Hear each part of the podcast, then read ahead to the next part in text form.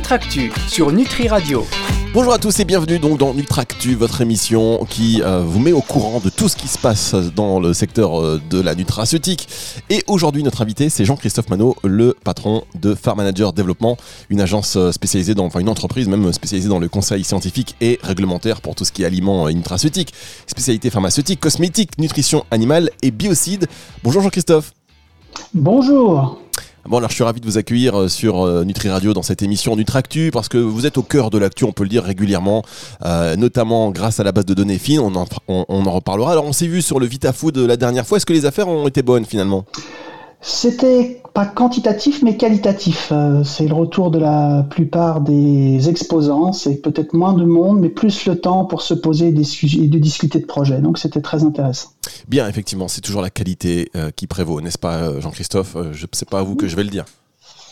En tant que consultant scientifique et réglementaire, cela va de soi. Alors, euh, je dis que vous êtes au cœur de l'actualité parce que euh, vous avez donc cette base de données fine, on va en parler, on va développer, qui est en veille permanente et sur tout ce qui euh, concerne bah, les aspects réglementaires. Vous faites aussi du, conseil, mais bon, c'est vrai que les acteurs du marché, ils ont besoin d'être au courant, notamment de l'évolution de la réglementation, parce que ça peut bouger très vite. On l'a vu il y a quelques mois justement avec l'aloe qui a été interdit dans, les, dans les compléments alimentaires. Est-ce que vous étiez aussi euh, proactif euh, là-dessus. Vous l'avez vu venir depuis combien de temps cette histoire d'Aloe Parce que euh, beaucoup d'acteurs ben, ont subi cette décision comme ça un peu du jour au lendemain. Comme vous l'avez dit, euh, la veille fait partie de notre ADN et euh, nous sommes donc cinq personnes à faire de la veille quotidienne. Et donc, euh, avant d'avoir un texte de loi, un règlement, il y a un projet de règlement. Avant d'avoir un projet de règlement, il y a des discussions au sein de la commission et des États membres. Donc, on arrive à remonter généralement à une bonne année, une année et demie avant que le texte de loi soit publié et pas encore applicable. Donc, ça peut même pousser des fois jusqu'à deux ans. D'accord. Donc Alors, nos, nos abonnés étaient, euh, avaient ce délai déjà pour se, se, se mettre en place. donc concernant l'aloe, ceux qui vous suivent euh, étaient au courant. Ah, tout à fait, oui, oui, c'était un, un sujet euh, important, majeur, parce que qui concernait principalement euh, les compléments alimentaires. Et alors, est-ce que justement, comme vous êtes euh, au fait de la loi et bien en amont avec les textes, les navettes, est-ce que vous avez aussi une activité de, lobbying Et est-ce que le lobbying du complément alimentaire, il est efficace? Parce qu'on a l'impression que parfois les décisions, ben, ça tombe, ça tombe, mais on se demande, est-ce que finalement le lobbying du complément alimentaire, il a du poids?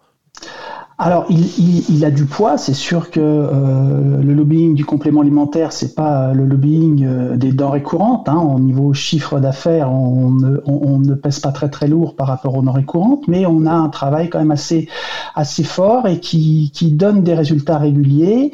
Euh, comme vous le savez, moi je suis euh, euh, au conseil d'administration de Synadiet et euh, Synadiet euh, communique très régulièrement sur des avancées, sur les échanges qu'ils ont avec euh, euh, les politiques français et euh, très régulièrement euh, il y a des, petites et des grandes victoires sur, sur le sujet euh, pour la défense des compléments alimentaires. Alors, il y a des directives européennes qui tombent. Est-ce que la France, par rapport à ses voisins européens, euh, sur le secteur des compléments alimentaires, elle est plutôt pro ou plutôt réticente? Alors vous parlez de, de, de, de- des politiques ou euh, de la profession et du, syndicat? Non, je parle des, je parle politiques justement, ceux qui font les lois, ceux qui votent, les députés, voilà, qui vont se dire ah attention là le CBD, ah attention là la levure de riz rouge, ah là attention l'aloe, ah là attention, enfin vous voyez ce que je veux dire? Ouais, alors on, on, essaye d'avoir des relais. C'est vrai que c'est pas toujours facile. Les politiques ne veulent pas forcément euh, mouiller le maillot, comme on, comme on dirait, et, euh, mais on essaye de les pousser, de les convaincre avec des éléments, euh, je dirais, pertinents, scientifiques. La problématique, c'est vrai quand ça a trait à des problèmes de sécurité, même si c'est pas forcément étayé et que le texte est publié, les politiques ont souvent du mal à, vouloir se mettre en avant pour des problèmes de sécurité dont ils n'ont pas forcément la connaissance. Très bien. Alors Jean-Christophe Manot, vous ne bougez pas, on va encore euh, vous poser des questions. On va revenir aussi sur cette base de données fine. C'est dans un instant pour la suite de Nutractus sur Nutri Radio. Nutractu sur Nutri Radio. De retour avec Jean-Christophe Manot, invité de cette émission Nutractu. Jean-Christophe Manot, le patron de Farm Manager Développement. Vous êtes le CEO, le grand boss et qui est à l'affût de tout, toutes les news. Il, il, il en sait. Alors des fois, je lui demande des infos et puis il m'en donne comme ça au compte-gouttes. Mais il garde les, il garde les scoops.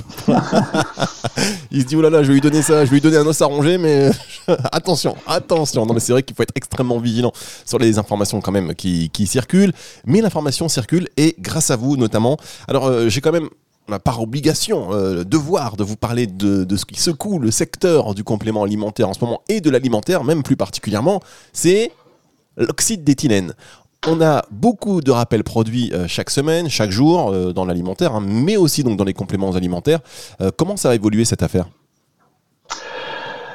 Alors c'est vrai qu'il y, a eu une position dès le départ très très dure euh, de l'autorité française, hein, dans le sens où euh, si on dépassait les limites euh, qui des, limites sur les, ingrédients qui constituaient la denrée alimentaire, alors que la denrée alimentaire était conforme à la législation, alors que c'est quand même la denrée alimentaire, le produit fini, c'est ce qu'ingère le consommateur, même si le produit fini qu'ingère le consommateur était conforme, eh bien l'administration demandait à retirer les produits marché parce qu'un ingrédient pouvait avoir une contamination, mais encore là, on parle de contamination très très faible. Hein. On est dans l'ordre du seuil de détection analytique.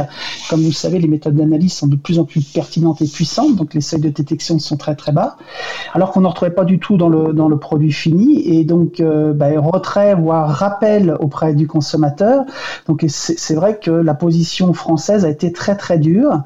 Euh, on sent euh, notamment via la, Belgique, hein, la Belgique qui, qui est très proactive par rapport à la réglementation et aux, réunions qu'elle peut le faire avec la Commission européenne. récemment, la Commission européenne, comme vous l'avez pu le mentionner dans une de vos news, a un petit peu allégé le fardeau des industriels en disant qu'effectivement, on pourrait avoir des, produits qui soient, si les produits finis est, conforme, on, on devrait pouvoir accepter le produit avec des limitation euh, par défaut pour les compléments alimentaires ou les ingrédients. Et la Belgique a été la première à communiquer sur le fait qu'à partir de maintenant, elle ne voulait pas faire de rétroactif, ça on se pose la question d'ailleurs pourquoi? Eh bien, euh, euh, si le produit fini est conforme, il n'y a pas lieu de le retirer. Donc ça, c'est un, une, grande victoire pour la profession de reconnaître qu'effectivement, si le produit, fini est conforme, il est, complètement sûr pour, pour le consommateur et j'espère que la répression des fraudes suivra son voisin belge. Oui, eh ben on espère aussi parce que là, il y a quand même on, euh, peur sur le complément alimentaire, hein, peur sur l'oxyde d'éthylène. Euh, on fera une émission euh, pour revenir là-dessus, pourquoi c'est arrivé, comment, et puis comme vous l'avez dit, pour aussi rassurer, parce que là, tous ces rappels de produits, c'est pas très rassurant, mais on parle de quantités, voilà, qui sont qui sont très très faibles, même si l'oxyde d'éthylène, on le sait, voilà, c'est nocif, mais là, on parle de quantités très très faibles, et puis on retrouve aussi l'oxyde d'éthylène dans de nombreux autres produits.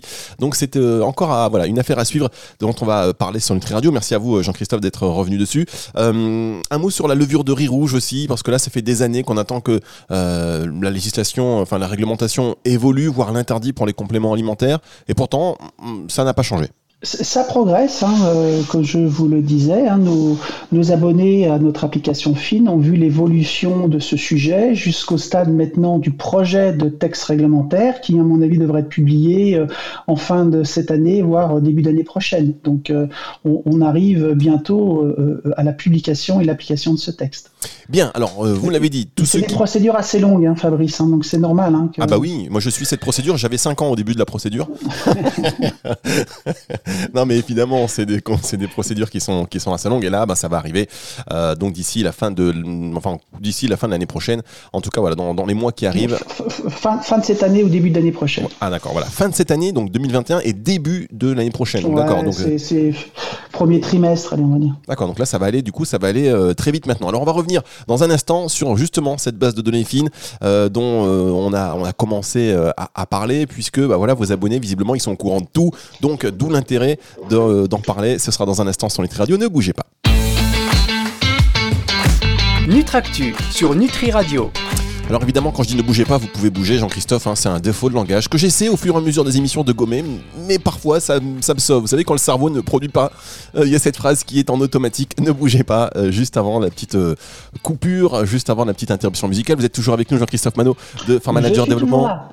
Bon, alors on va parler de, euh, de FIN, puisque vous êtes spécialiste de, euh, en conseil scientifique et, réglementaire pour tout ce qui est aliments nutraceutiques, euh, pour tout ce qui est spécialité pharmaceutique, cosmétique, nutrition animale et biocide, et vous avez développé cette base de données qui s'appelle FIN. Qu'est-ce que c'est exactement? Alors FIN, c'est une application web euh, qui donne des informations scientifiques et réglementaires dans le domaine des compléments alimentaires, des aliments santé et, de, et, tout, je dirais, de la nutraceutique euh, de manière générale. Donc c'est une, euh, une application qui a été créée en 2004, hein, donc ça fait déjà 17 ans d'historique scientifique et réglementaire, et elle a eu de nombreuses évolutions pour l'améliorer et, de manière à satisfaire de plus en plus nos clients. D'accord. Alors sur quel euh, sur quel type de d'informations elle se elle, se spécialise cette cette cette application? Alors on a notamment ben, toute une partie réglementaire avec euh, la réglementation de plus de 50 pays dans le monde, donc bien évidemment déjà euh, tous les, 27 États membres, hein, ça c'est acquis depuis très très longtemps, et puis euh, à peu près autant de, pays, 25 pays dans le monde, et on essaye de, rajouter à chaque fois un nouveau pays dès que c'est possible. Alors on le met uniquement si nous sommes capables d'en faire la mise à jour. Parce que la difficulté d'une base de données, c'est bien de la faire, mais il faut s'assurer très régulièrement que les informations ne sont pas obsolètes. Donc, euh, euh, il faut à tout prix que soyons capables de faire cette mise à jour très régulière. Donc, on peut avoir par exemple des pays qui n'ont pas forcément de site internet Très développé, où euh, on a beaucoup de mal à avoir d'échanges avec l'administration et on sent qu'on ne sera pas capable de faire la mise à jour de, cette, euh, de, ce pays. Donc on préfère euh, ne, pas, ne pas faire une, une, rubrique pour le pays. Donc c'est vraiment important pour nous, hein, pour avoir une base de données fiable. Il faut, je dirais, il y, a, il y a, trois critères qui sont vraiment importants. C'est ben forcément une mise à jour régulière donc on dit régulière, nous c'est toutes les semaines hein, que la, base de données est mise à jour, c'est un travail considérable. C'est avoir quelque chose de fiable, c'est-à-dire que nos clients vont s'appuyer sur notre application fine pour euh, développer des ingrédients, faire du façonnage, développer des compléments alimentaires, les boîtes, les allégations. Et bien évidemment, il faut que l'information soit synthétique. Et euh, euh, je pense à un, ouvrage de référence dont je ne donnerai pas le nom puisqu'on est à la radio, mais qui fait des, des, des synthèses de textes euh, qui sont aussi longues que le texte. Ça n'a pas d'intérêt. Ah bah si, c'est quoi cet ouvrage-là C'est un ami pour vous donner. Euh, ah bah c'est un ami. les, spécialistes trouveront. Et euh, c'est important de faire quelque chose de synthétique, c'est-à-dire que quand nous faisons une, newsletter, donc on a une, une, newsletter qui est publiée toutes les semaines, hein, donc le vendredi soir, hein, pour, pour que nos clients puissent travailler le week-end, on est sympathique avec eux. Il faut que ça soit lu en, en, en 5 à 10 minutes maximum, autrement ça n'a pas d'intérêt. Il faut vraiment leur mâcher, leur faciliter le travail. Et le but, c'est pas simplement de donner euh, le texte ou le projet de texte ou l'avis, c'est aussi mouiller le maillot dans le sens où nous donnons notre point de vue. Nous n'avons pas la science infuse, nous avons l'avantage de connaître tout le marché, d'échanger avec le plus de 150 acteurs et donc de bah, dire par notre expérience, avec euh, maintenant, comme je vous dis, 17 ans d'expérience avec cette application, nos clients veulent, veulent savoir, mais vous, Farm Manager, qu'est-ce que vous en pensez? Donc on, se force systématiquement à essayer de donner un point de vue ou relever quelque chose qui nous interpelle. D'accord. Alors ça c'est ça c'est vous pouvez dire merci à Jean-Christophe quand vous êtes au bureau le vendredi soir. Euh, vous, rangez, vous, rangez, vous rangez le casse-croûte, vous êtes prêt à partir de chez vous, vous mettez le chapeau, la gabardine, et pam, la newsletter tombe. et on se réassit et on prend encore un verre de thé pour avoir les, les dernières nouvelles euh, du marché. Alors question, quelles sont vos sources principales? Nos, sources sont, très très nombreuses, bien évidemment. Bah, c'est tous les États membres, c'est euh, les, les, 50 pays dont je vous ai parlé. Avec, euh, on a une, attention particulière sur des grands pays euh, comme, les États-Unis, bien évidemment, ou le Canada, ou s'il y a des problèmes de sécurité dans ces pays, c'est une question de, jours, de semaines ou de mois, ça va revenir en Europe. Donc on essaye d'alerter nos clients. on, a des outils extrêmement pertinent euh, pour faire de la veille sur Internet. Et je me souviens, il y a une petite vingtaine d'années, je faisais tout avec des tableaux euh, Excel. Ça me prenait euh, un temps considérable. Je finissais à 2-3 heures du matin. Alors que maintenant, en une heure, hop, boum, après vous êtes au golf. Non, non, non, beaucoup, beaucoup de travail, parce qu'on maintenant on est 5 personnes à faire cette veille. Hein. Ah Donc il y, y a 4 personnes à temps complet, plus moi qui travaille tout le vendredi. Mais on a maintenant des outils extrêmement pertinents pour faire de la veille sur Internet. Et ça, c'est vraiment primordial parce que, comme vous le savez, il y a de plus en plus d'informations. Il faut être capable de la, de la récupérer, de l'aspirer, de l'analyser et voir ce qui évolue euh, dans, dans, tous, ces, tous, tous, ces sites de référence qu'on peut trouver en France, en Europe et dans le monde. On va se retrouver dans un instant. Jean-Christophe Manot, vous ne bougez pas. C'est euh, la dernière partie déjà de cette émission qui arrive. Nutractu sur Nutri Radio.